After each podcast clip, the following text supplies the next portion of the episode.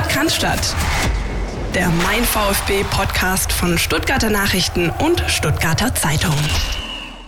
So, Philipp, Christian, haben wir wieder Pickepacke voll heute? Ich habe mir viel Zeit genommen. Wie sieht's bei euch aus? Absolut ein pickepacke volles Programm. Äh, Folge 146 des Podcast Ja, so ein bisschen überschrieben mit weißer Rauch über dem Roten Haus. Es ist jetzt dann doch wirklich was passiert äh, in den vergangenen Tagen. Das werden wir aufarbeiten mit Marco Schumacher, den habt ihr gerade schon gehört, der das erste Wort hatte in dieser Folge. Und Philipp Meisel, grüß dich. Grüße. Ja, wir ähm, machen das, wie es eigentlich schon fast schon Tradition ist bei uns in den vergangenen Wochen. Wir haben natürlich den großen Mittelblock, der sich beschäftigt mit all dem, was passiert ist, vereinspolitisch, lassen aber den Sport nicht aus den Augen.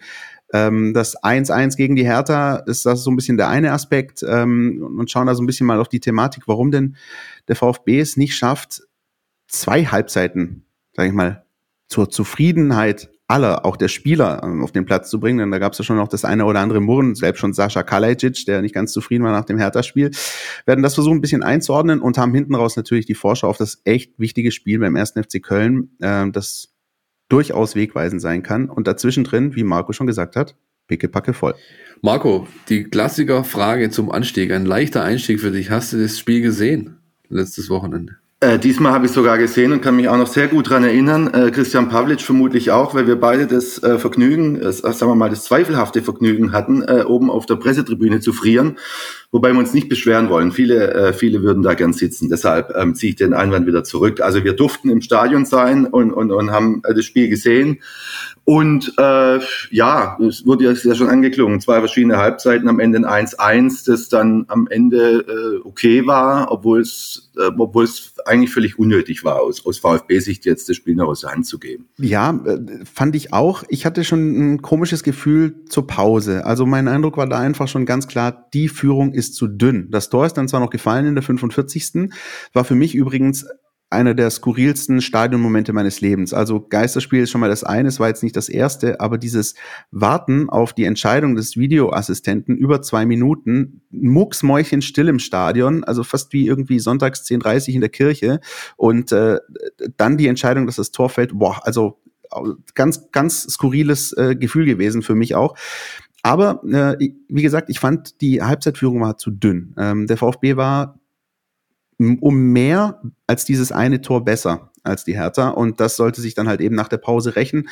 Ähm, und äh, ja, für mich war so ein bisschen der Knackpunkt, äh, könnt mich gern korrigieren, aber der Moment, ich glaube, es war die 58. Minute, als Paul Dardai ähm, sehr lustiger Zeitgenosse übrigens, ähm, Sami Khedira eingewechselt hat. Da ging so ein Ruck durch die Hertha. Also von da an hatten, da stand wie eine andere Mannschaft auf dem Platz, die, die fast mitgerissen wurde, ob der Anwesenheit des Weltmeisters. Das war ganz komisch, aber mit dem Moment, als Khedira auf dem Platz stand, ähm, hat sich der VfB ein bisschen eingeigelt und die Hertha hat plötzlich äh, neues Vertrauen geschöpft. Fand ich echt interessant. Philipp, wie hast du es gesehen? Ja, ähnlich. Also erstmal ganz grundsätzlich, ich hatte das mulmige Gefühl ja schon weit vor dem Spiel. Das stimmt. Ich erinnere mich noch an die Folge von letzter ja. Woche. Äh, ich habe mit einer klaren Niederlage gerechnet, dass es nicht so kam, äh, hat mich dann nicht ganz so enttäuscht vielleicht zurückgelassen wie manch anderen Beobachter dieses Spiels.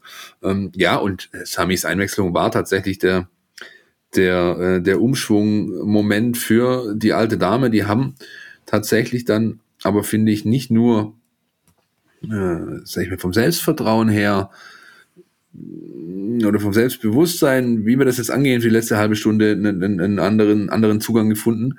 Sie haben, finde ich, auch deutlich mehr Struktur in ihrem Spiel gehabt.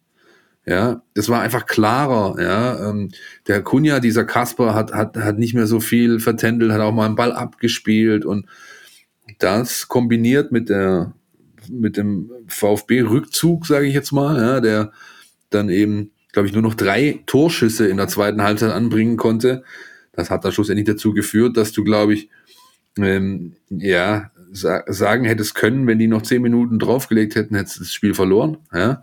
Auch wenn natürlich dann äh, das Tor an sich selbst super glücklich fällt äh, für, für, für Hertha. Erst fällt der ähm, äh, Luke Bacchio auf die Nase, ja, mit seinem Sturz äh, nimmt er quasi die halbe Abwehr irgendwie raus. Dann dieser junge Herr, wie hieß er, Luca Netz, glaube ich, Erstkontakt wie ein Flipperautomat, ja. Nur deswegen kommt er überhaupt durch und wirkt diese, diese Kugel dann irgendwie über, über, über die Linie. Also Kaktor des Monats, Herr Zeigler, wenn Sie, Wenn Sie Bock haben, können Sie nach Stuttgart mal schauen vom letzten Wochenende, da wäre eins. Ähm, ja, passte dann irgendwie aber auch zum Spiel.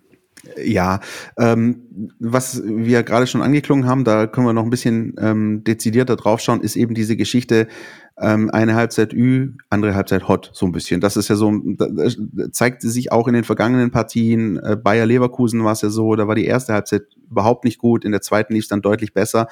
Und jetzt gegen Hertha war es halt andersrum und ähm, Sascha Kalajic hat dann ja nach dem Spiel auch gesagt, also es nervt mich auch, ich weiß nicht, warum wir das nicht auch 90 Minuten mal irgendwie äh, verpackt bekommen, wirklich überzeugend und souverän zu sein.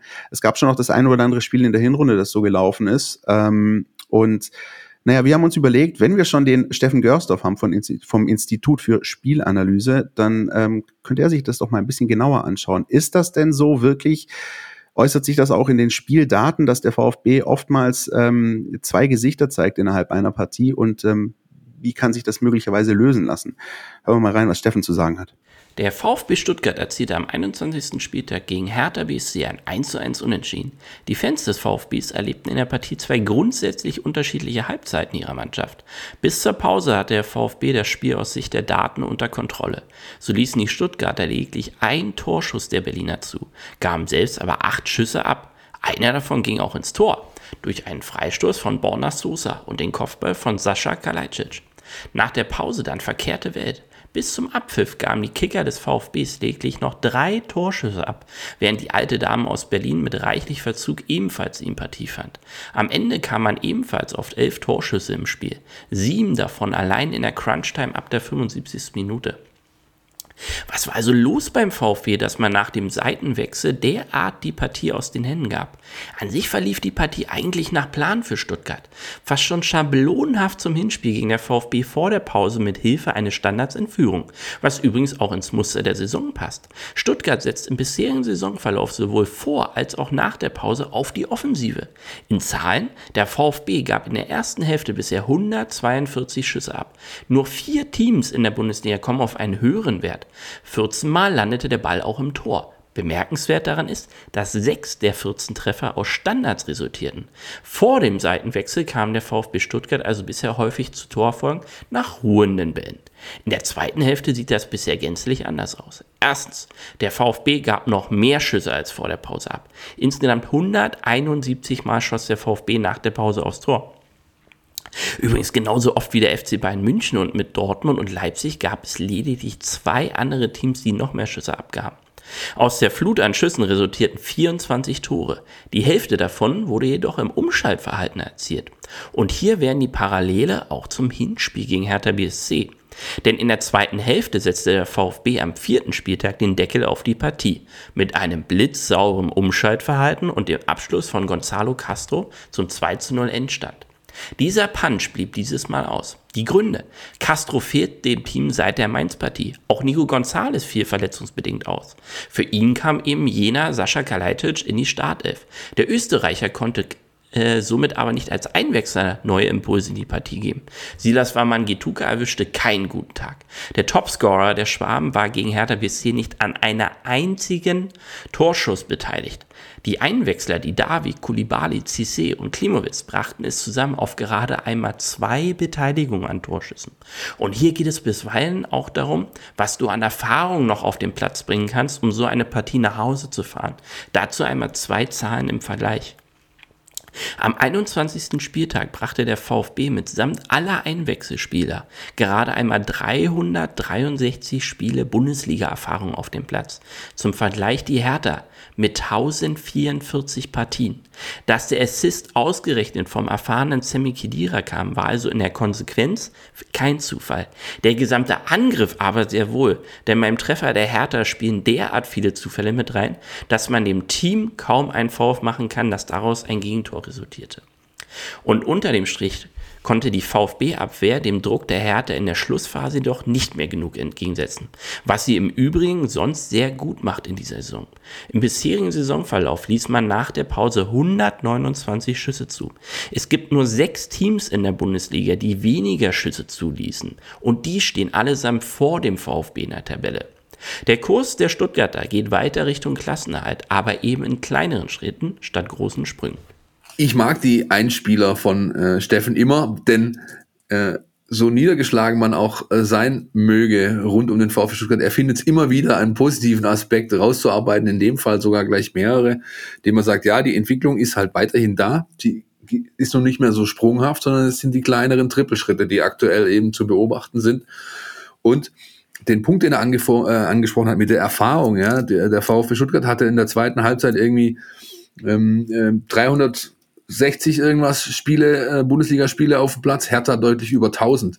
Das ist, glaube ich, ein ganz, ganz wichtiger Punkt, Marco, denn ähm, die Erfahrung, wo soll sie denn herkommen, wenn du auf so eine Kaderstruktur setzt wie der VfB Stuttgart mit eben jungen, entwicklungsfähigen Spielern, oder? Ja, absolut, sehe das ganz genauso. Und es ist erfreulich, wenn äh, Sasa, Sasa Kalajdzic sich dann hinterher beschwert oder, oder, oder hadert oder so. Das soll auch so sein. Ganz grundsätzlich ähm, gehört es natürlich äh, total zur Entwicklung äh, der Mannschaft und es kann auch niemanden jetzt überraschen, äh, finde ich, was da passiert, beziehungsweise dass irgendwann so eine Phase kommt, wo es, wo es so ein bisschen mehr holpert jetzt. Äh, die anderen äh, wissen sich besser mittlerweile auf den VfB einzustellen. Beim VfB merkt man, da ist der eine oder andere dann zwischendurch auch mal müde. Das war jetzt äh, bei, bei Waman, Waman Getuka so, äh, auch der, der Mangala hat, hat nach meinem Empfinden im Moment gerade nicht mehr ganz so die Spritzigkeit. Also das sind, das sind ganz normale Dinge, äh, finde ich. Äh, da muss man sich keine großen Sorgen machen. Das gehört dazu. Das ist eine wichtige Entwicklung und ähm, wenn dann ein Punkt am Ende rauskommt, dann ist es zwar ärgerlich, aber, aber völlig in Ordnung. Ja, also deshalb verbuche ich diese, diese, diese äh, Spiele, die wir im Moment gerade haben, unter einem normalen Prozess, äh, den so eine Mannschaft erlebt und aus der sie, aus dem sie äh, sehr viel lern, lernen wird. Also die ganze Euphorie der, der Vorrunde und diese Leichtigkeit, dass, dass man das nicht irgendwie das, das ganze Jahr über, die ganze Saison über durchziehen kann, wenn dann auch noch widrige Bedingungen äh, dazukommen, ein Gegner, äh, der, der hart drauf geht, äh, irgendwie eises Kälte und, und lauter solche Dinge. Deshalb äh, finde ich nach wie vor, dass der VfB im Soll ist, auch wenn jetzt vielleicht der ein oder andere Punkt mehr auf dem Konto stehen könnte. Und er setzt ja offenbar darauf, dass, sag ich mal, die Entscheider, die diese Entwicklungsprozesse in den letzten Wochen und Monaten äh, angestoßen haben, diese auch fortführen. Ne? Missintat hat verlängert, äh, Bismale und äh, Matarazzo steht kurz bevor. Vielleicht, wenn ihr diese Folge hört, ist die Nachricht schon offiziell vom Club, dass er eben auch bis 23 äh, verlängert hat, vorzeitig erneut, damit dieselbe Vertragslaufzeit wie Sven Mislintat hat, äh, inklusive Ausstiegsklausel für 2022. Das sind die, sage ich mal, vertraglichen Details. Aber ich glaube, viel wichtiger ist, dass der Club da auf Kontinuität setzt. Wann gab es das schon mal beim VfB Stuttgart? Da muss man weit zurückgehen, dass mal ein Trainer zweimal seinen, seinen Vertrag vorzeitig verlängert hat. Das ist ein eindeutiges Zeichen, ein eindeutiges Zeichen auf diesem Weg zu setzen.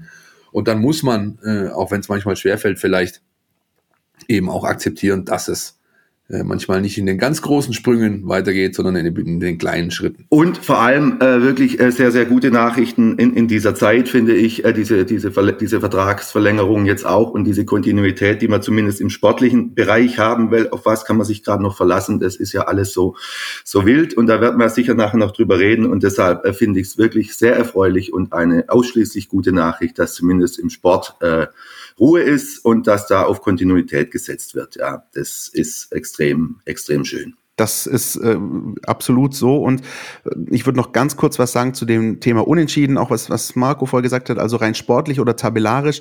Da gibt's ja auch immer so ein bisschen zwei Seiten. Ne? Wer sich daran erinnert, ähm, beispielsweise Fortuna Düsseldorf in der vergangenen Saison, kann man sagen, ist aufgrund zu vieler Unentschieden abgestiegen.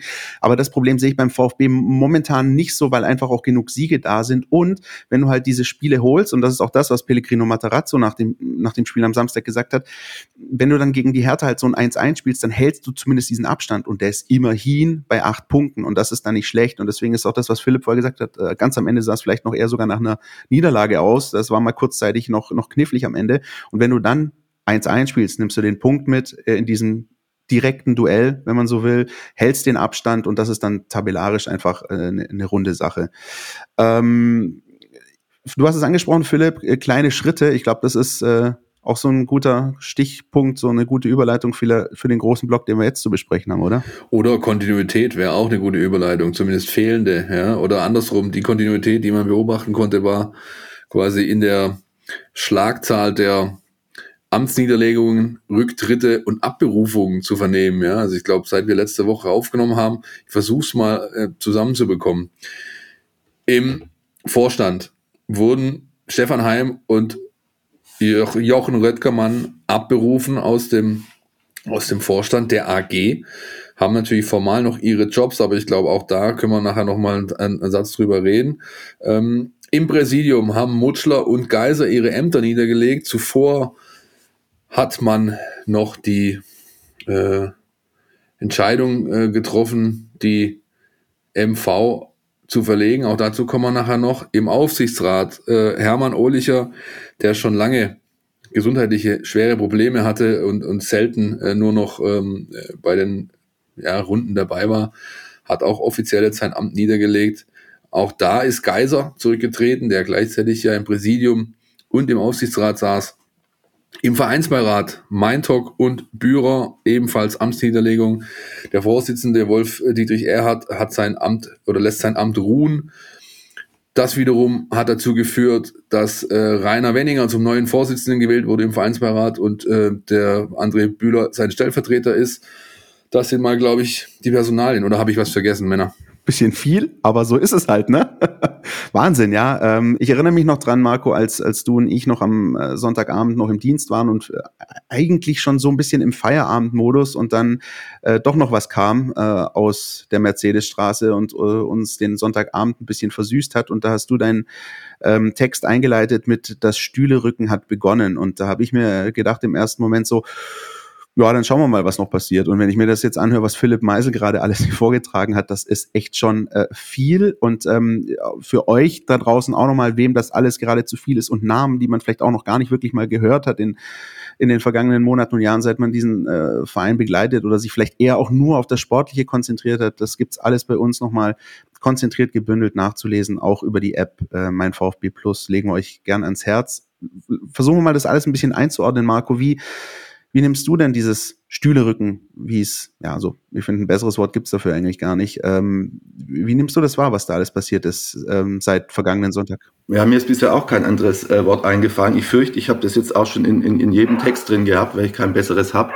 Ähm, ja, fangen wir mal vorne an. Also ich war überrascht, sehr überrascht über den Zeitpunkt äh, der Abberufungen äh, der beiden Vorstände. Ja, das kam ja dann am Samstag nach dem Spiel gegen Hertha äh, für mich relativ unvermittelt. Mein, man wusste irgendwie, dass, dass der Aufsichtsrat tagt noch vor dem Spiel, äh, dass da aber dann gleich solche Fakten beschlossen werden, hätte ich zu dem Zeitpunkt nicht erwartet. Damit ist ja im Grunde dann äh, die ganze Lawine ins Rollen gekommen, denn es war ja dann auch irgendwie äh, das, äh, die endgültige Bestätigung äh, dafür, dass da in der Datenaffäre, äh, dass da nicht nur Kleinigkeiten äh, schiefgelaufen sind, sondern dass es da dann vermutlich dann doch ähm, Verstöße der, der größeren Art gibt, sonst äh, hätten nicht jetzt zwei, zwei Vorstände sofort ihren Hut nehmen müssen. Damit hat dann alles begonnen, alles andere war dann eine Folge, ja. Also dann war am Sonntag natürlich der Vereinsbeirat entsprechend, äh, entsprechend unter Druck auch, ja. Dann gab's dort äh, die Rücktritte gleich zu Beginn der Sitzung äh, von, von Claudia Meintok und James Bührer. Ähm, dann haben sich da die Kräfteverhältnisse verschoben und, und so ist dann äh, quasi alles, alles ins Rutschen gekommen. Äh, diese ganzen Machtverhältnisse ins Rutschen gekommen, die wir seit ganz vielen Jahren kennen beim VfB. Mit äh, Philipp hat's gesagt, äh, dann Erhard noch und, und dann äh, Mutschler am nächsten Tag und, und dann äh, Geiser und, und, und, und, und die, die ich noch vergessen habe. Ähm, also das ist dann natürlich, da haben sich dann die Ereignisse wie so oft in den vergangenen Tagen überschlagen. Ja, ja kann man so sagen. Äh, überschlagende Ereignisse. Ich glaube, ein Zyniker ähm, würde sagen, wäre doch für alle Seiten hübscher gewesen. Sie hätten so gemacht wie beim HSV und einfach alle auf einmal zurückgetreten. Aber ähm, das ist grundsätzlich einfach mal so, dass jetzt der ganz, ganz große Stein ins Rollen äh, gekommen ist. Als großer Gewinner steht ähm, Klaus Vogt da, muss man so sagen. Werden wir, glaube ich, auch gleich nochmal näher drauf eingehen, was ich noch gerne äh, bewertet hätte oder besprochen hätte mit euch. Ich meine, wir haben auch noch zwei, drei Personalien, wo, glaube ich, noch nicht das letzte Wort gesprochen ist. Das äh, gilt äh, für die beiden Vorstände Heim und Röttgermann. Das gilt für Mutschler, der zwar nicht mehr im, Präsid im Präsidium sitzt, aber noch natürlich seine AG-Position hat. Und das gilt auch für die Kollegen Schraft und Fischer, die eben auch maßgeblich in der ganzen Thematik Datenaffäre beteiligt gewesen äh, sein sollen, beziehungsweise beteiligt gewesen sind, äh, soweit es die Ermittlungsstände äh, ja, eben hergeben. Ich glaube, da werden wir auch noch mal ähm, ja weitere Entwicklungen sehen oder sehe ich das falsch, Männer? Nein, natürlich. Also ich meine, ähm, für die zwei Vorstände war ist ja der Aufsichtsrat zuständig, für die sozusagen die anderen jetzt ist dann der Vorstand äh, zuständig, in dem nur noch Thomas Hitzelsberger übrig ist. Er hatte uns gesagt letzte Woche, äh, man möge man möge ihm oder ihnen äh, noch ein bisschen Zeit geben und noch ein bisschen Geduld haben. Er hat von Ende Februar gesprochen. Also es kann ja noch ein paar Tage äh, dauern, bis da noch weitere weitere äh, Schreibtische frei werden und weitere Büros frei werden, dass es so kommt. Ich glaube, da zweifeln wir alle nicht dran. Eins würde ich gern äh, noch loswerden ähm, zu diesen ganzen Rücktritten. Ja, man soll ja irgendwie jetzt nicht dann nachkarten, wenn welche, wenn welche zurücktreten und so. Und das ist ja, da kann man ja dann auch immer Respekt zollen oder sonst was. Was mich so ein bisschen gewundert hat, ist, dass in, in, in allen Statements äh, derjenigen, die zurückgetreten sind, also sowohl Rainer Mutschler als auch Bernd Geiser, als dann auch ähm, äh, Wolf Dietrich Erhard, der ja auch bei Facebook dann noch einen langen, eine lange Stellungnahme hinterlassen hat, dass ich, ich korrigiert mich, aber ich glaube, ich habe in, in keiner einzigen irgendwie auch nur ein Wort der Selbstkritik rauslesen können, sondern sondern eher eher dann ein ein äh, ein eher Nachtreten in Richtung Vogt, also von wegen äh, Mutschler sprach von Fairness und Fairplay und und und Geiser von von unterschiedlichen Werten und so weiter. Also dass da, dass da äh, die, das, das Verhältnis völlig zerrüttet war, das, das wussten wir ja, das ist keine Überraschung. Ich fand es dann trotzdem. Also dass man jetzt nicht äh, komplett Asche auf sein Haupt schütten muss, aber dass man dann auch noch in die andere Richtung. Wäre jetzt aus meiner Sicht äh, nicht äh, zwingend nötig gewesen. Ich hätte mir durchaus auch, auch das eine oder andere Wort der Selbstkritik gewünscht. Ja, wäre aus meiner Sicht total angebracht gewesen. Mich hat's nicht überrascht, denn ähm, zu einer solchen, äh, sag ich mal, Fehlerkultur ähm, da gehört einiges, nämlich dass die schon etabliert ist in dem Konstrukt, in dem man sich bewegt. Und wenn man sich anschaut, wie der VfB Stuttgart Zeit es eben dieses Thema Datenaffäre gibt, beispielsweise agiert, ja, ist ja auch belegt durch die Untersuchung äh, von ESECON und äh, durch was weiß ich, wie viele Kanzleien, die da mittlerweile irgendwie ihre Finger noch mit dem Spiel hatten. Ähm, es gab eben Behinderungen, es gab Verzögerungen, es gab all diese Dinge und äh, es wäre, wir haben schon oft drüber gesprochen, so viel einfacher gewesen, hätte man sich hingestellt und gesagt, okay, Fehler passieren, wir haben Fehler gemacht, wir haben sogar große Fehler gemacht, wir stehen dafür gerade, stehen dafür ein, klären das transparent bis zum letzten auf, diese lückenlose Aufarbeitung, Aufklärung, die fehlt immer noch, ähm, kommt hoffentlich auch noch. Wäre das passiert von Anfang an, hätte man einfach mit einer völlig anderen Herangehensweise diese Thematik behandelt, würden wir jetzt nicht dastehen und darüber sprechen, oder da sitzen, ehrlich gesagt, und darüber sprechen, äh, dass beim VfB Stuttgart ein Zustand erreicht ist, der kurz vor Beschlussunfähigkeit ist, weil die meisten Gremien ja sowas von ausgedünnt sind, äh, dass äh, das echt schon ein Risiko ist. Also der Vereinsbeirat muss jetzt beispielsweise möglichst schnell, ähm, äh, möglichst zeitnah einen Kandidaten entsenden, benennen, der ins Präsidium mit aufrückt, um Beschlussfähigkeit überhaupt erstmal zu garantieren. Ja, der VfB 1893 e.V., der kann quasi gerade nicht mal einen Satz Büroklammern bestellen, weil eben die Entscheidungsgrundlage dafür fehlt. Diese Benennung, äh, die ist laut Satzung vom Vereinsbeirat zu tun. Äh, es wird keiner Kandidat aus dem Vereinsbeirat sein, der mit ins Präsidium aufrückt. Dazu ähm, sind die auch selbst zu sehr ausgedünnt, würden dadurch ihre eigene Beschlussfähigkeit wiederum verlieren. Also es wird wohl eine externe Person berufen werden, Wer das ist, wird sich, glaube ich, in den nächsten Tagen rausstellen, beziehungsweise wir werden versuchen, natürlich auch möglichst schnell Licht ins Dunkel zu bringen. Das ist schon, ähm, das ist schon einfach Wahnsinn, ja, eine Situation, mit, glaube ich, mit der keiner, auch wir nicht, äh, vor zwei, drei Monaten noch gerechnet hätte. Und da möchte ich jetzt den Kreis schließen. Ähm, wir stehen eben mit dem, sag ich mal, großen Gewinner Klaus Vogt da. Auch danach hat es äh, vor den letzten zwei, drei Wochen noch nicht so wirklich ausgesehen, oder täusche ich mich? Hätte ich nicht so wahnsinnig viel Geld draufgesetzt noch vor, vor, vor ein paar Tagen oder auch vor ein paar Wochen, dass es jetzt so kommt. Ja, also dass, dass quasi äh, Klaus Vogt tatsächlich der strahlende Gewinner ist und, und, die, und der Rest der Gräben sich regelrecht pulverisiert. Ich würde einmal gern noch äh, den, den Ball von dir aufnehmen, Philipp, und einmal noch ganz kurz äh, nach äh, nochmal ganz kurz nach hinten schauen, weil du völlig recht hast. Ja, also es hätte, es hätte vielleicht, wer weiß, vielleicht ist es ja gut, dass es so gekommen ist, aber es hätte natürlich nicht so kommen müssen, weil tatsächlich dieses Krisenmanagement wirklich eine einzige, eine einzige, eine einzige Katastrophe war. Man kann, man kann es nicht anders sagen. Du hast es angesprochen. Ja, also im Grunde äh, die Geschichte im Kicker erschien Ende September.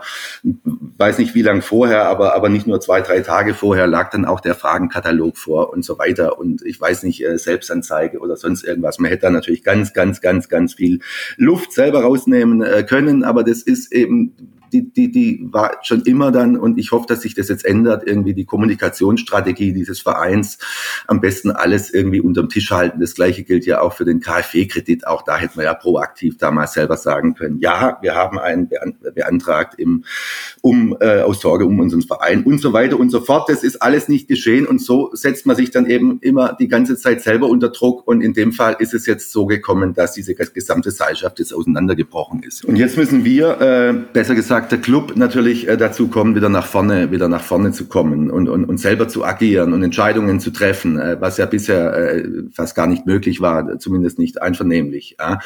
Und Klaus Vogt ist da aus meiner Sicht sehr, wäre sehr, sehr gut beraten, wenn er jetzt nicht den Eindruck erweckt, äh, dass er da seinen, seinen Triumph auskostet und, und, und jubelnd durch die Geschäftsstellen läuft und zum Ausdruck bringt, seht ihr, ich habe es euch doch allen gezeigt, sondern sondern jetzt auch wieder von seiner Seite aus zu versuchen, die ganzen Emotionen rauszunehmen und wieder auf, auf, die, die Sachebene zu kommen. Und er wäre auch gut beraten, nicht den Eindruck zu erwecken, jetzt bei dieser Besetzung von den ganzen offenen Posten irgendwie eigene Leute da rein reinbringen zu wollen und so weiter und so fort, weil ich glaube, draußen äh, verstehen das auch sehr viele Leute nicht, was da gerade passiert in diesem Verein. Ja, und, und da gibt's natürlich äh, bei vielen äh, auch die Sorge, jetzt ist Klaus Vogt der Alleinherrscher und, und wird jetzt seine, seine Mannschaft da mitbringen und, und den Club äh, im Handstreich übernehmen. Das wird er nicht machen und, und, und, und das ähm, muss dann eben auch mit, mit, mit den entsprechenden Personalentscheidungen dokumentiert werden. Und du hast es äh, auch gerade angesprochen, äh, Marco, ich glaube, es werden sehr, sehr viele Menschen, nicht nur im Verein, sondern auch um den Verein, wirklich genau darauf schauen, was Klaus Vogt jetzt macht. Da ist er natürlich auch jetzt in der großen Verantwortung. Er ist, das haben wir festgestellt, als Sieger aus dieser ganzen Geschichte rausgegangen. Aber ähm, es ist ja, gilt ja übrigens auch nicht nur in, in Vereinskrisen, es gilt auch im Sport, ja. Man muss auch in solchen Momenten schaffen, Größe zu zeigen und die richtigen Entscheidungen zu treffen und vor allem dann gestärkt daraus hervorzugehen, als Team in dem Fall. Und ähm, da, da ist eine Sache eben beispielsweise, die mir einfach aufgefallen ist. Marco, das kannst du vielleicht auch nochmal einordnen für uns. Es, ähm, es sind diese Worte, die er an die Mitglieder gerichtet hat, jetzt im Zuge der Entscheidung, dass die Mitgliederversammlungen 2020 und 2021 quasi zusammengelegt werden, sollen frühestens äh, im Juni soll das stattfinden, dann sollen auch die ganzen Posten besetzt werden und da sozusagen im Anschluss an diese Verkündung äh, gab es ein paar ähm, persönliche Worte von Klaus Vogt auch an die Mitglieder und ähm, das macht zumindest Hoffnung. So war zumindest meine Interpretation. Wie siehst du es? Ich sehe es ich sehe es ganz genauso. Also wer wüsste äh, besser als der VfB, dass im Erfolg äh, die größten Fehler begangen werden. Und das gilt jetzt für Klaus Vogt. Äh, er könnte jetzt viele Fehler machen. Äh, bisher hat er aus meiner Sicht keinen gemacht. Also sowohl äh, diese, diese Schreiben, die Tonart äh, fand ich genau richtig, genauso wie die Entscheidung, diese Mitgliederversammlung zu verschieben. Also er war, er war ja derjenige, der darauf gedrängt hatte. Ähm, jetzt haben die Leute dann genau hingeguckt. Aha, jetzt ist er einzige, einziger Kandidat ist er jetzt auch noch immer noch dran interessiert, äh, dass die verschiebt, verschoben wird oder, oder lässt er sich jetzt nicht schnell wählen am 28. März? Ja, also deshalb ähm, war, das, war das die einzig vernünftige und richtige Entscheidung von ihm, um, um irgendwie da glaubwürdig zu bleiben und, und Vertrauen zu schaffen, äh, äh, zu erkennen zu geben, äh, dass es ihm nicht dran liegt, jetzt möglichst schnell seine Macht zu sichern, sondern äh, zu zeigen, dass es ihm um einen Verein geht. Das ist das, was er zumindest immer bisher immer propagiert hat, diese Transparenz, dieses Mitnehmen der Mitarbeiter, weiter. Äh, das hat er jetzt äh, damit getan und muss es auch weiterhin mit, mit vielen weiteren Entscheidungen tun, weil, weil in der Tat, du hast gesagt, Christian, äh, wird da jetzt ganz, ganz genau drauf, hin, drauf geschaut. Nein, und er hat vor allem, also das, das Wichtigste, was er mit dieser mit dieser Mitgliederversammlungszusammenlegung im Sommer getan hat, ist, finde ich, das, was am meisten die Befürchtung entkräftet von Leuten, die gibt's ja, die ist auch, ist schlussendlich auch legitim, ähm, zu sagen, der macht jetzt hier äh, ein auf King Kotlet und strebt die Alleinherrschung an, indem er die äh, Mitgliederversammlung zusammenlegt, eröffnet er gleichzeitig äh, dieses ganze Bewerberverfahren um die Präsidentschaft neu. das muss jetzt alles neu ausgeschrieben werden, auch neu nochmal begonnen werden. Also das heißt für ihn, er muss sich nochmal bewerben, ein Volker C. beispielsweise kann sich nochmal bewerben. Ähm, jeder, der, der, der antreten möchte, kann sich, wenn er die Kriterien erfüllt, die sind ja in der Satzung festgehalten, kann sich bewerben. Auch leider Gottes eine Friede Miller kann sich bewerben, ja. Also das, das, das, aber die Tatsache an sich, dass er sagt, nein, ich stelle mich dieser, diesem ganzen Prozedere nochmal erneut, äh, es finde ich zumindest so, entkräftet ganz deutlich, dass er jetzt hier die Alleinherrschaft anstrebt. Und ich glaube, der Club an sich ist gut beraten, auch wenn ich dem Braten Hitzelsberger Vogt äh, weiterhin nicht traue, ähm, ob, ob die das trotz aller Handreichungen und Männergespräche und sonst was irgendwann mal wieder hinbekommen werden, gemeinsam im Sinne des Clubs zu agieren, da wäre ich mal noch vorsichtig, ähm, zumindest zum jetzigen Zeitpunkt. Aber ich glaube, dem Club tut es ganz, ganz gut, wenn jetzt diese ganzen Vakanzen, die besetzt werden müssen, wenn das äh, nicht Menschen sind oder wenn da Menschen berufen werden, die nicht oder so wenig wie möglich vorbelastet sind dahingehend, dass man sie einem Lager zurechnen kann. Ja?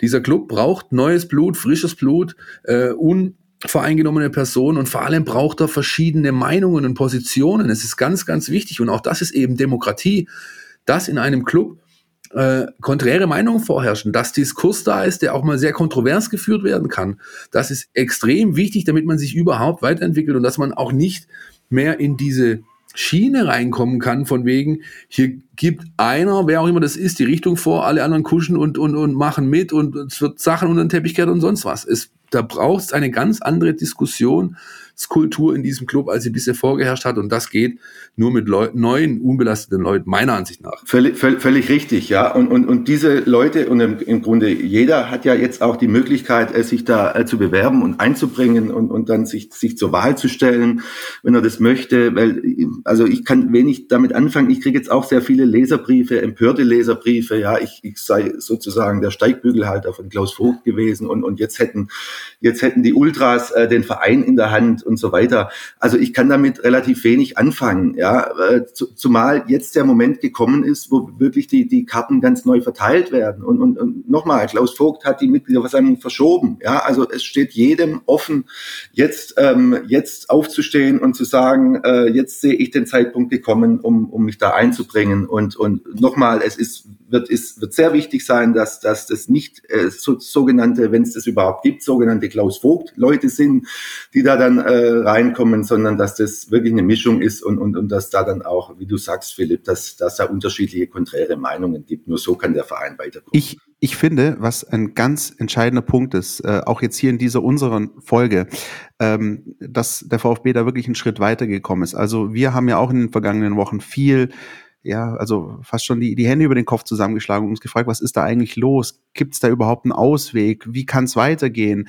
Ähm, auch mit Rainer Adrian in der vergangenen Woche versucht zum ersten Mal den Blick so ein bisschen nach vorne zu richten. Und ähm, das, was ihr beiden gerade gesagt habt, äh, Philipp und Marco, das, ähm, also um das mal so ein bisschen auf den grünen Rasen zu projizieren, sagen wir auch oft genug in den vergangenen Wochen, der VfB hat eine große Chance auf dem Platz, die äh, Ergebnisse reinzuholen und, und am Ende einen guten Tabellenplatz ähm, zu belegen in der Tabelle. Und genau so finde ich, ist es jetzt in dieser Woche, wo wir hier diskutieren, zum ersten Mal so, ich will nicht von Aufbruch sprechen, das nicht. Das ist vielleicht äh, zu hoch gegriffen. Aber es ist eine große Chance für den VfB Stuttgart, in die richtigen Bahnen zu kommen, vereinspolitisch, äh, generell, personell, wie er sich aufstellt. Ähm, es ist der Weg frei für neue Gesichter, für, für, für neue Köpfe, für neue Ideen ähm, und, und das Übrigens möchte ich auch noch gerne sagen, das, was Philipp gesagt hat, äh, ganz wichtiger Punkt. Ähm, so desaströs dieser offene, vierseitige Brief, und ich hoffe, wir sprechen jetzt zum letzten Mal hier an, von Thomas Hitzelsberger gewesen sein mag, aber ein Wort fand ich ganz gut in diesem Brief. Konfliktkultur. Und wenn man das positiv konnotiert, also Konflikt an sich klingt danach was Bösem, aber eine Konfliktkultur, wenn die erwachsen kann, äh, jetzt in den nächsten äh, Wochen, Monaten, Jahren beim VfB Stuttgart. Äh, man, braucht nur daran denken, wie bei anderen großen Vereinen in Deutschland. Ich blicke da ein bisschen Richtung Bayern.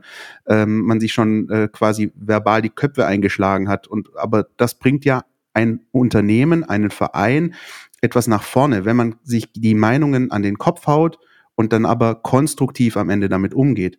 Und das ist alles, wenn ich das alles betrachte, habe ich zum ersten Mal in dieser Woche das Gefühl, der VfB hat wieder eine richtige Chance voranzukommen. Das ist so ein bisschen mein, mein Fazit aus der Sache. Ist halt eine Frage des Mindsets. Ja? Richtig, also, genau. Du musst, du musst, äh, du musst Veränderung als Chance begreifen.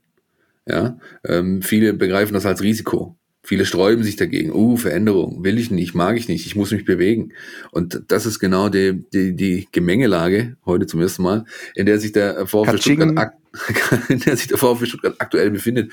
Und nochmal, gilt beispielsweise auch für den Vereinsbeirat. Ähm, auch da braucht es kluge neue Leute. Der wird auch im Sommer komplett neu gewählt. Neun Personen sind da wähl äh, oder neun Positionen sind für, zu vergeben. Jeder, der VfB-Mitglied ist und der sich einbringen will, ist aufgerufen, das auch zu tun. Dann geht dahin, dann trägt, tragt was dazu bei, dass es sich bessern kann, dann versteckt euch nicht hinter äh, äh, Fake-Profilen und, und, und sonst was im, im, im Internet und kommentiert und macht und tut und, und kippt nur eure Meinung irgendwo hin, sondern bringt euch ein. Das ist viel, viel mehr wert. Motzen kann jeder. Das ist einfach. Aber hinzustehen, hinzugehen und zu sagen, hör zu, ich will was zur Verbesserung beitragen, zum Prozess, zum, zum, zu, zu neuer, zu neuer Kultur. Dazu gehört viel, viel mehr. Ja, und äh, da, da äh, ja, gibt's einfach auch in den letzten Jahren vielleicht zu wenig aus Seiten der, der VfB-Mitgliedschaft, was da passiert ist. Ja, und ich appelliere wirklich, dass äh, die Menschen, die äh, das gut meinen äh, mit dem Club, die einen wirklichen Ansatz haben, der auch konstruktiv ist, bewerbt euch, geht dahin, versucht was an der Situation zu ändern und zwar nicht nur, indem ihr irgendwie äh, in euren Blasen eure Meinung kundtut. Richtig. Und vor allem äh, die Leute, die jetzt sozusagen sich dann auch berufen fühlen oder motiviert sind, da was zu tun, die sollen ja eben nicht dahin gehen und dieselbe Meinung vertreten wie Person A oder Person B oder Person C, sondern es geht ja genau um diese konträre Ansicht und daraus was machen zu können. Philipp Meisel, wenn du morgens in der Redaktionskonferenz zu mir sagst, Publish, was hast du da schon wieder für einen Scheiß zusammengeschrieben, dann nervt mich das vielleicht im ersten Moment. Aber im zweiten Moment denke ich darüber nach, wie ich es vielleicht beim nächsten Mal besser machen kann oder ob du nicht vielleicht doch recht hattest und ob da aber auch was dran ist und, und hinterfrag mich selbst und guck, wie, wie kann man das optimieren? Und, und so sollte eigentlich jeder irgendwie rangehen an die Dinge, die ihm wichtig sind und, und die, er, die er anpackt. Denn nur wer sich hinterfragt, wer diskutiert, wer Meinungen austauscht, wer auch andere Meinungen aushält, nur der kann am Ende vorankommen und erst recht in, in etwas, wo man in einem Team zusammenarbeitet. Das ist wirklich elementar. Nicht nur für einen Fußballverein. Ich gebe euch völlig recht, ja. Und insofern äh, hat der VfB jetzt auch aus meiner Sicht wirklich eine sehr, sehr große Chance. Ja, und, und vielleicht dann, dass sogar dann dieser Aufbruch äh, beginnt, den du, äh, Chris, angesprochen hast. Ich glaube, dass das möglich ist und, und dass, dass, die, dass die Voraussetzungen dafür gut sind. Ein, sagen wir mal, ein, eine Fußnote gibt's noch und die hat der Philipp vorher auch schon angesprochen. Das ist dann eben das Verhältnis äh, Vogt-Hitzelsberger ja, wie soll man das werten? Äh, kann mir irgendwie schwer vorstellen, äh, dass da wirklich noch eine vernünftige Zusammenarbeit möglich ist, ob die von welcher Seite auch immer, die dann vielleicht nicht gewünscht wird. Ähm, also da, da, da wird's noch, da wird man vielleicht auch jetzt sogar noch die eine oder andere Überraschung überle er erleben die nächsten Tage. Ich bin mal gespannt drauf. Ähm, das allerletzte Wort ist da, glaube ich, noch nicht gesprochen. Nein, ist, ist neben den, den personellen Neubesetzungen, die erfolgen müssen, die größte Baustelle die es gibt. Denn natürlich gibt es auch in der beispielsweise Mitarbeiterschaft der AG Lager. Auch da gibt es Leute, die halt eher mit dem einen noch mit dem anderen. Auch da wird weiterhin natürlich ähm, Meinung gemacht, Stimmungsmache betrieben. Man versucht natürlich ähm, ja, Verbünde zu schaffen. Ähm, das alles äh, ist irgendwo logisch, weil menschlich. Ähm, Ob es zielführend ist, wird sich dann zeigen. Und wie gesagt, ganz konkret, was jetzt erfolgen muss als allererstes, haben wir vorher schon angesprochen.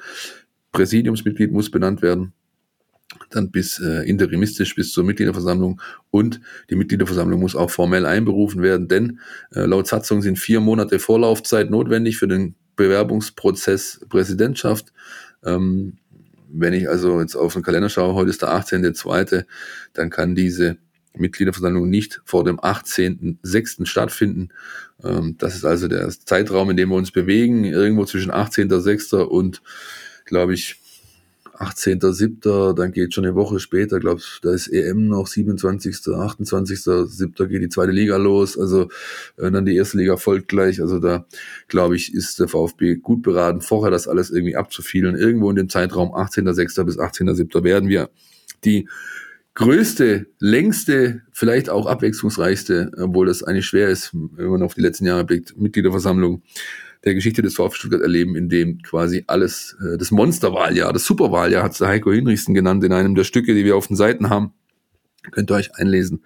Nochmal, wir bleiben natürlich, ist ja logisch, äh, auch dran an all den Facetten, all den Gemengelagen, all dem, was wir in, jetzt in den letzten 20, 25, 30 Minuten besprochen haben. Aber auch wir müssen nach vorne kommen und ich würde vorschlagen, wir hören jetzt kurz einen Jingle. NLZ News. Neues von den Nachwuchsmannschaften.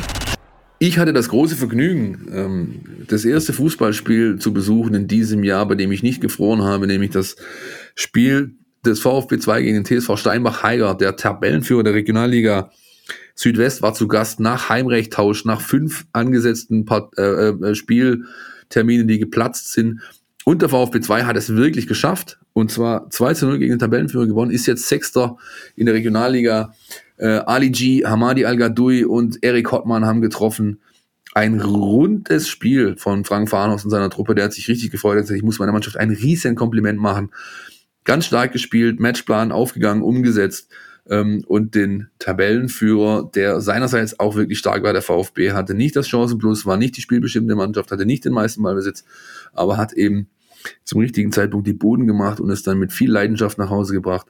Äh, richtig starkes Spiel seiner Truppe, der war überglücklich und da geht's jetzt weiter am nächsten Samstag um 14 Uhr bei der SV Elversberg im wunderschönen neu gebauten äh, Schmuckkästchen, dem Stadion an der Kaiserlinde.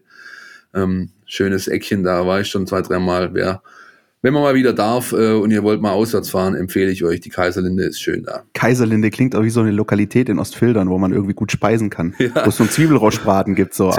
Also, Zwiebelroschbrate, Spätzle und Soße. Genau. Sehr gut. Das gibt's in Köln nicht. Da gibt's vielleicht einen halben Hahn äh, oder äh, ähm, wie sagt man, Marco, du bist doch äh, regelmäßig. Äh, Himmel und Erd. Himmel und Erd, Dankeschön. Ja, genau. Ja. Wegweisendes Auswärtsspiel hat Christian auf unser Sendungssheet geschrieben. Seht ihr das auch so? Ja, definitiv, sonst hätte ich es nicht draufgeschrieben. Das ist das Erste.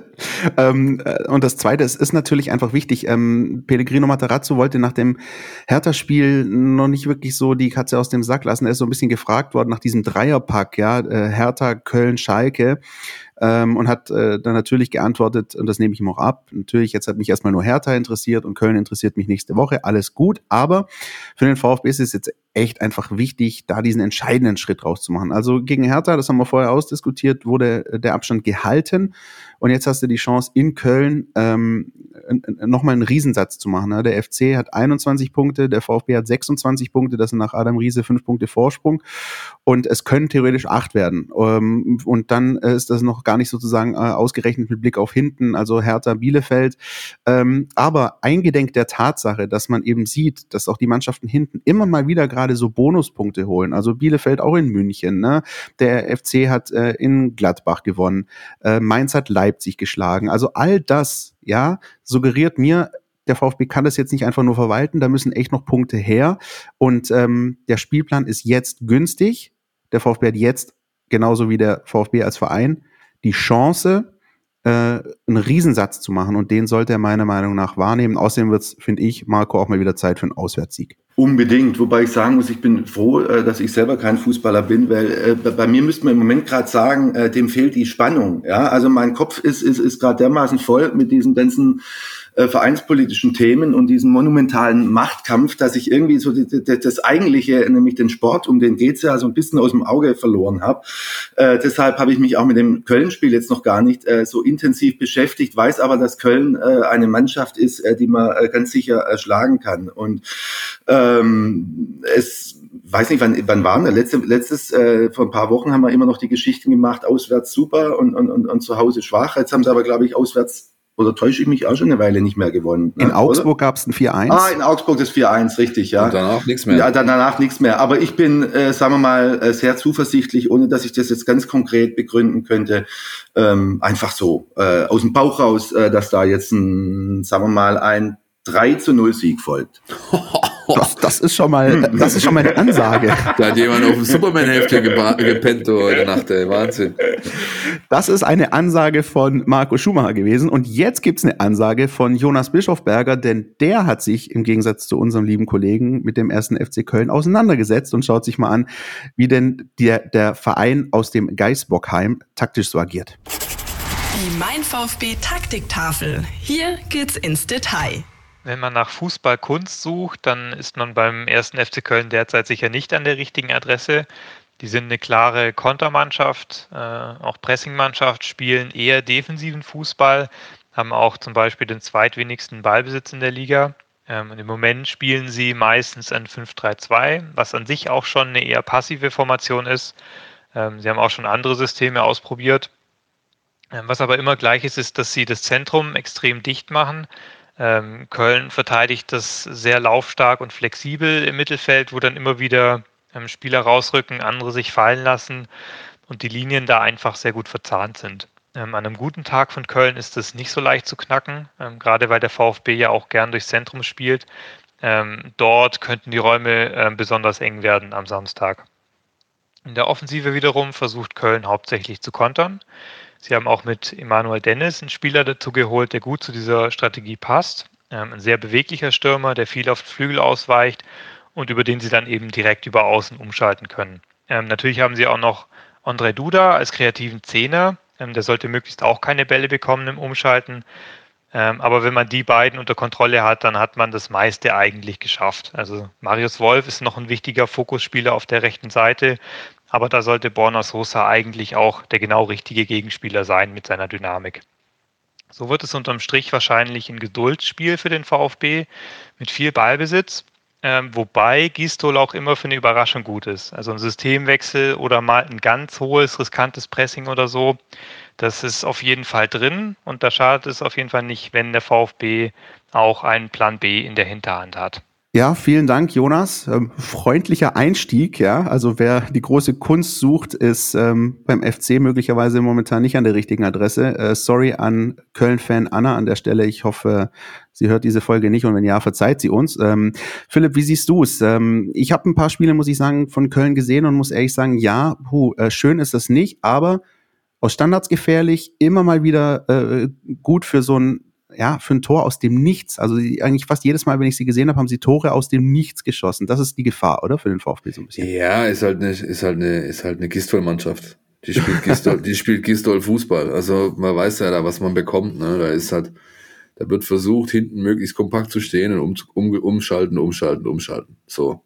Ja. Ihnen fehlt der Zielspieler, den haben sie nicht mehr, finde ich. Also ähm, ein Stürmer, der eine ordentliche Conversion Rate da vorne aufweist, den sehe ich nicht. Äh, Schlüsselspieler hat der Jonas genannt, äh, Onjay Duda und äh, der Kollege Wolf, glaube ich, die man so ein bisschen rausnehmen muss. Dann hat man Köln eigentlich schon den halben Zahn, den sie haben, gezogen. Hm, ich finde, äh, wie gesagt, dass es, dass es ein wichtiges Spiel ist, da haben wir jetzt, reden wir seit Wochen drüber, oder dass die Spiele jetzt, die anstehen, wichtig sind. Ähm, ich finde, der VfB muss es einfach mal schaffen, ähm, 90 Minuten konstant seine Leistung abzurufen. Ja? Und damit meine ich keinen Hurra-Fußball. Und damit meine ich kein, äh, kein, wir stürmen jetzt hier äh, das Geisbockheim und sonst was, sondern einfach mal konstant 90 Minuten solide, ohne Leistungslöcher oder ohne Leistungsabfall oder ohne, wir zeigen einmal Schokoladenseite und einmal das schlechte Gesicht, Halbzeiten, sondern einfach mal 90 Minuten das auf den Platz bringen, was notwendig ist, um ein Bundesligaspiel zu gewinnen. Und ich persönlich setze wirklich sehr auf äh, den Skipper, auf Gonzo, auf, auf äh, Gonzalo Castro, den Kapitän, der die ganze Woche voll trainiert. Letzte Woche schon kurz davor war, in Kader wieder zu rutschen, jetzt äh, wieder voll da ist. Ich hätte mir vor zwei Jahren nie träumen lassen, dass ich, dass ich das, diesen Satz, den ich jetzt sa sagen werde, einmal sage. Aber dieser Spieler ist immens wichtig für den VfB mit seiner Erfahrung, mit seinem Ansatz, eine Mannschaft zu führen, mit seinen fußballerischen Fähigkeiten. Der hat die letzten Wochen extrem gefehlt und ich glaube, es wäre nicht zu der Situation gekommen, wie wir sie vorher besprochen haben gegen Hertha, als eben in der zweiten Halbzeit plötzlich äh, der Zahn gezogen schien. Das hätte Gonzo Castro verhindert.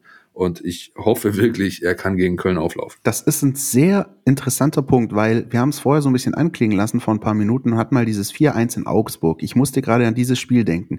Erinnert euch noch daran, VfB kommt aus der Kabine und fängt sich direkt den Anschluss zum 1-2. Ja, sehr gut Und sogar. das war ein Moment, in dem ja theoretisch so ein Spiel genauso wieder in die Richtung hätte kippen können, nach dem Motto, erste Halbzeit gut, zweite Halbzeit nischt. Und da war Gonzalo Castro vielleicht der entscheidende Mann, der dafür gesorgt hat, dass das Team dagegen gehalten hat, den Gegentreffer weggesteckt hat und einfach nach vorne gespielt hat. Und zwar so lang, bis dann Castro selbst das 3-1 geschossen hat und das Ding entschieden war.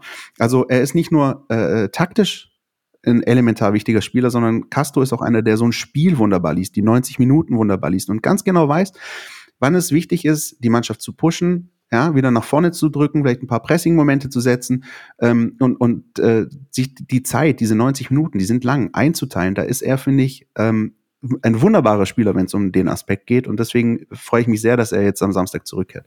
Naja, ich weiß nicht, wann das letzte Mal 90 Minuten gespielt hat, aber das spielt, das, das, das spielt ja keine Rolle, weil mir geht's genauso wie euch beiden und, und der Philipp hat's angesprochen, dass wir mal äh, diesen Satz sagen, äh, wie, wie elementar äh, wichtig Castro ist. Das hätte ich auch nicht für möglich gehalten. Ich habe mich zwei, zwei Jahre lang gewundert äh, über seine, gut, es ist auch seine Körpersprache, aber er hat doch mich so, so, so, so teilnahmslos gewirkt und, und, und, und irgendwie, als wäre das alles ein großes Missverständnis hier in Stuttgart und jetzt äh, sehe ich seit, seit Saisonbeginn schon mit dem Pokalspiel in Rostock mit wirklich extrem großer Freude, was der für ein, was der für ein, für ein wichtiger Faktor für diese Mannschaft ist. Gleichzeitig, ähm, wenn wir dann über die Routiniers reden, viele haben wir ja nicht, äh, dann frage ich mich auch gleichzeitig, was mit Didavi los ist. Ja, da würde ich mir ein bisschen mehr wünschen. Er hat gut angef ist gut in die Saison gekommen, fand ich. Und jetzt, auch wenn ich jetzt die Einwechslung gegen Hertha jetzt gesehen habe, ähm, da wirkt fast wie so, wie, wie so ein Fremdkörper im Moment gerade. Also da würde ich mir ein bisschen mehr wünschen. Aber ähm, dass Castro dabei ist, das ist gut, ja, keine Frage. Und wer übrigens nicht dabei ist, das ist ähm, der Kollege Bornau auf Seite des FC Köln, der, der Abwehrchef, wird fehlen. Vielleicht auch noch ein äh, kleiner, kleiner Pluspunkt aus Sicht des Materazzo-Teams. Ja, wobei man natürlich auch sagen muss, der fehlt Köln ja schon seit zwei, drei Wochen mit Rückenproblemen. Die haben auch ohne ihn in Gladbach gewonnen. Äh, klar, das ist der Abwehrchef. Äh, klar, der ist wichtig. Und äh, vor allem in der Luft. Äh, da kommen wir dann zu Sascha Kalajic. Äh, der Und der Anderson ist auch noch verletzt. Äh, ja, auch er ist verletzt. Das ist der Zielspieler, den ich vorher angesprochen habe. Genau, der fehlt. sehr guter Spieler. Ja. Ja, das kann der VfB aus eigener Erfahrung sehr gut sagen. Ja. Äh, Wir wissen alle noch um die Relegationsspiele gegen Union Berlin. Ähm, Was? ja, Wovon da- redest du? Ich weiß nicht. Was? Also da fehlen natürlich zwei, zwei, zwei Schlüsselspieler für Markus Gistol. Ähm, aber wie gesagt, nichtsdestotrotz hinfahren, solide, seriöses Spiel anbieten, Buden zum richtigen Zeitpunkt machen, munter putzen, heimfahren. Das wäre so meine Prämisse jetzt für den kommenden Samstag. Ich hätte eine Frage noch an euch beide, weil das ist eine, die man ja am Trainer so nie stellen darf. Ähm, die mich aber wirklich auch interessiert, immer vor so einem Spiel. Äh, 85. Minute steht 1-1. Was macht ihr beiden? Nehmt ihr den Punkt mit? Seid ihr zufrieden damit oder wie seht ihr das? Das ist viel zu pauschal, die Fragestellung. Ja wissen, Das ist eine klare Frage, Philipp. Nein, Gib einfach nein. eine Antwort drauf. Ja, Ich gehe auf Sieg. Das ist eine klare Antwort. Sehr gut. sehr schön. Ja, äh, dann, dann will ich dem Philipp nicht widersprechen und, und wechsle auch, wen haben wir alles noch dann auf der Bank, äh, wechsle alles, alles ein, was ich an Stürmern habe. Ja, klar. Äh, nee, äh, ja, äh, ein Punkt. Wegen Hertha war es okay. Jetzt würde ich, glaube ich, auch mal wieder versuchen, die, die drei Punkte mitzu, mitzunehmen, um dann wirklich mal äh, möglichst frühzeitig, wäre ja schon wichtig für den VfB, dann äh, für die ganze Planungssicherheit und, und für in der Gesamtsituation jetzt, dass man da nicht mehr so richtig hinten reinrutscht. Ja? Und deshalb jetzt ein Dreier und dann kommt noch Schalke und dann äh, kann man dann die Saison vielleicht dann auch schon ein bisschen frühzeitiger äh, quasi äh, für, für andere Dinge nutzen, vielleicht auch für, für andere junge Spieler noch mal eine Chance geben, den Eckloff oder, oder, oder wen auch immer. Ähm, deshalb fände ich es äh, sehr, sehr schön, wenn jetzt ein Dreier dazukommt gegen Schalke, auch noch einer und dann, dann ist, ist das Ding ja weitgehend erledigt. Ja, und ähm, schließe ich mich dem an. Ich würde sagen, jetzt unabhängig davon, wie du wann und wo einen Punkt oder drei mitnimmst, ich glaube, so, so vier Punkte wären schon gut aus den beiden Spielen. Sechs wären natürlich ideal, aber mit vier bist du dann gut dabei und dann könnte es schon danach aussehen, wie du gerade gesagt hast, Marco, dass dass der Rest der Saison vielleicht ein bisschen gemütlicher noch wird. Ich, dann gebe ich gern den Mahner, Leute. Also ja, ich weiß, das machst wir, du, das machst du auch wir gut verteilen, seit Wochen. Wir verteilen hier, wir verteilen hier das Fell des Bären, äh, bevor wir ihn erlegt haben. Ey. Also da ist wirklich was notwendig. Ja, die stehen mit dem Rücken zur Wand, vor allem Schalke. Die haben personell nachgelegt, ähm, auch wenn es vielleicht noch nicht alles durchgeschlagen hat, aber mit Kolasinac, mit mit äh, ähm, Mustafi und Hünteler sind da Spieler da, die können immer noch äh, äh ein Faktor sein. Ähm, ich wäre wirklich, wirklich vorsichtig. Also ich sehe es natürlich genauso. Wenn du die vier Punkte holst, dann hast du, hast, bist du in einem relativ guten Fahrwasser. Servus Billy übrigens. Aber, aber ähm, die, die, äh, die, die, um dahin zu kommen, ist eben einfach was notwendig. Und ich habe es vorher angesprochen. Nochmal 90 Minuten seriöses Auftreten, kein Leistungsabfall, äh, Effizienz. Ähm, das, dieses, dieses griffige, tatsächlich, wir lassen hier gar nicht mit uns diskutieren. Das Augsburg-Spiel ist ein super Beispiel, ja. Der VfB fährt auswärts zu einer Mannschaft, die als unbequem zu spielen galt ähm, oder gilt, äh, die, die für Umfall, Umschaltfußball steht. Das ist ungefähr das äh, Szenario wie jetzt vor Köln und fährt dahin, ähm, legt stark los, frisst dann einen, einen, einen, einen Anschlusstreffer zu einem psychologisch wichtigen Zeitpunkt, lässt sich davon überhaupt nicht beirren und spielt das Ding solide, griffig runter, kann nachher noch ein oder zwei Tore mehr machen. Und das, da muss der VfB wieder hinkommen. Und zwar zu Hause wie auswärts, über 90 Minuten konstant griffig drin sein. Und wenn das nicht gegeben ist, dann äh, äh, wäre ich mir nicht so sicher, ob wir gegen Köln und Schalke vier Punkte holen. Also das ist wirklich Grundvoraussetzung. Und ähm, wenn sie es zeigen können, dass sie in der Lage ist, ja ganz klar, dann wird es so kommen, dann freue ich mich auch, aber es muss erst mal bewiesen werden. So ist es. Ich halte mein 3 zu 0 trotzdem aufrecht. kann, ja jetzt nicht mehr, kann ja jetzt nicht mehr zurückrudern. Und ich äh, bleibe bei dem, was ich vorher schon ein bisschen angekündigt habe, 1-1 und ähm, freue mich aber wirklich jede Woche über Philipp, den Mahner Meisel. Das gefällt mir. Last but not least, Leute, äh, zum Abschluss unserer schnuckeligen 146. Sendung, äh, 146. Sendung, ähm, nochmal der kleine Blick auf mein VfB Plus. Auch da nochmal das große Danke. Schön, äh, wir haben die 1,5 Probeabos überschritten. Jetzt kommt so langsam der Zeitpunkt, wo es wirklich zählt. Jetzt müssen wir schauen, wie viel davon auch konvertieren, wie wir hier sagen, also wie, wie, wie, wie viele Abonnenten wir wirklich behalten. Ich glaube, wir haben die letzten Wochen alles getan, was in unserer Macht stand, um ähm, äh, euch äh, zu einem Abschluss zu bewegen. Werden das natürlich auch weiterhin tun. Das heißt, wenn ihr diese Sendung hört, dann äh, gibt am nächsten Morgen spätestens nochmal ein großes Video äh, QA ähm, wo wir nochmal aufarbeiten, die ganzen Personalien, was, wer, wie, wo, was muss passieren. Ähm, wir schauen uns die Gremien nochmal ganz genau an und äh, arbeiten das ähm, lesbar auf. Was ist jetzt wo los? Wo sind die Vakanzen? Wer hat wen zu berufen, abzuberufen? Dies, das, Ananas, die ganze Geschichte lest ihr spätestens ab Freitagnachmittag bei uns in der Mein VfB App. Heißt, wir sollten die Krise noch ein bisschen am Köcheln halten, wahrscheinlich. ne? ich glaube, ich glaub, die hat uns jetzt nicht geschadet. Das, ich lese ja da immer auch wieder äh, dass wir die inszeniert haben, äh, um unser Dings zu pushen. Nee, äh, Spaß beiseite. Das ist ja wirklich total, total erfreulich. Ja? Und ja. wir werden uns, wir werden uns, wenn ich das äh, Wort nach draußen noch richten äh, darf, wir werden uns weiterhin extrem viel Mühe geben, dass es, äh, dass es möglichst wenig Grund gibt, äh, das wieder abzubestellen. Ja. Damit wären wir durch. Christian, hast du noch was auf deinem Herzen? Nee, äh, ich würde mich nur gerne bei Marco bedanken, ähm, der uns einfach wieder hier beehrt hat ich bedanke mich bei euch. Vielen Dank für die Einladung. Ja, nein, das macht sehr Spaß, sehr viel Spaß. Ja, jedes Mal wieder. Das freut uns und es ist, glaube ich, auch für uns wichtig und auch für euch da draußen einfach ähm, wirklich jemanden zu haben, der da absolut in der ganzen Materie drin ist, damit, damit man das auch einordnen kann und vielleicht auch nochmal Leute mitnehmen kann, die sich bisher in den vergangenen Wochen noch nicht so sehr mit der ganzen ähm, Geschichte auseinandergesetzt haben. Deswegen freuen wir uns wirklich immer wieder, Marco, wenn du bei uns hier zu Gast bist in diesem schnuckeligen nur, Podcast. Äh, und nur zum Sport kann ich leider momentan nicht viel beitragen. Ne? Das ist ein bisschen peinlich, ja. Aber, aber es, es, ich werd, es, wird, es wird wieder andere Zeiten kommen. Ja, dann werde ich da auch wieder äh, versuchen, zumindest so zu tun, als hätte ich eine Expertise. Ja. Jetzt gehe ich erstmal mit dem Hund raus. Ja, ja, ihr hört ja, der wird schon wieder unruhig, ja. Ja, ja, genau. Und wir hören uns nächste Woche. Bis dahin, Leute. Tschüss. Ciao, macht's gut. Tschüss.